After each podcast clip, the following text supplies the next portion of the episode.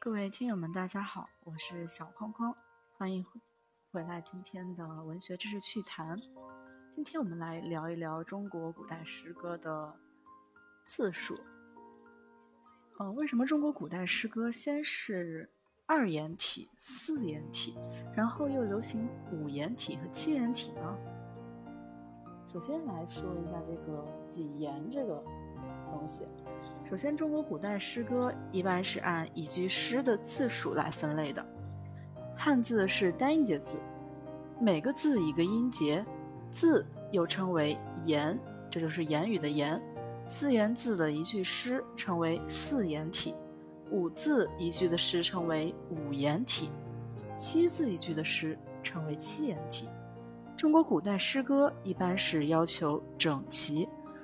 如果诗中句式不一，杂有不同的字字数的句子，则称为杂言体。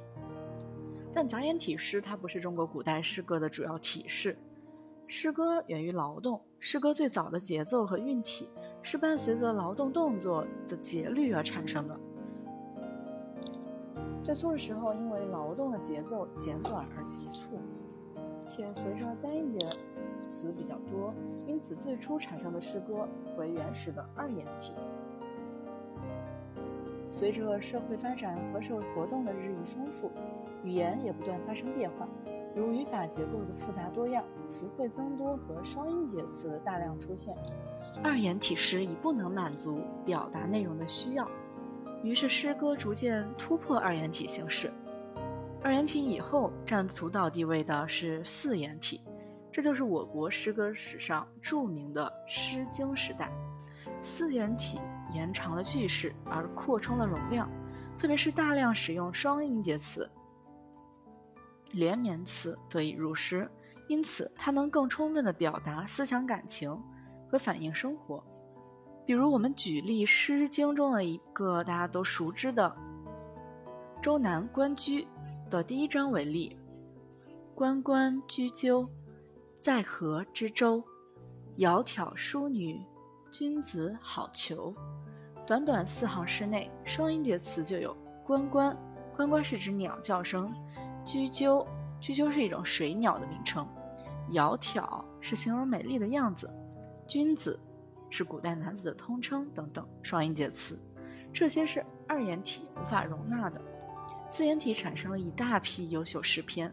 但随着社会生活和语言的发展变化，四言体的局限性也表现了出来。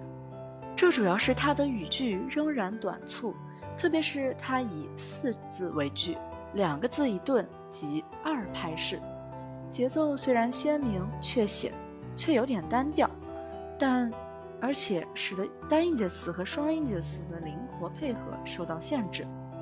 四言体诗主要产生和发展于先秦时代。以《诗经》为代表，但随着时代的发展，四言诗已经很少有人写作了。代之而起的是五五言体和七言体。五言体和七言体均产生于汉代，首先是出现于民歌之中，后面经过文人的仿作而进入诗坛。据现有的资料看，最早写作五言诗的文人是东汉的班固，最早写作七言诗的是东汉的张衡。和三国时期魏文帝曹丕，五言诗和七言诗不仅加长了诗句，而且形成了新的节奏。比如我们说，四言诗、四言体诗句一般是二二式，如“关关雎鸠”，而且而五言体诗句则是二三式，比如“迢迢牵牛星”。七言体诗句则是二二三式，比如说“小麦青青大麦黄”。由此可知，五言和七言句式都出现了奇偶相配的情况，同时它们都有三个字尾。这个三字尾呢，它既可以容量三音节词，也可以使单音节词与双音节词相互搭配。这样，它不仅扩大了容量，也可以使节奏富于灵活变化，而不呆板。从此，五言七言体就成为中国古典诗歌最普遍的形式。那么，听友们还有什么其他的疑惑，可以写在评论区里敲出来，我们一起讨论一下。那就今天的节目到此结束，谢谢大家。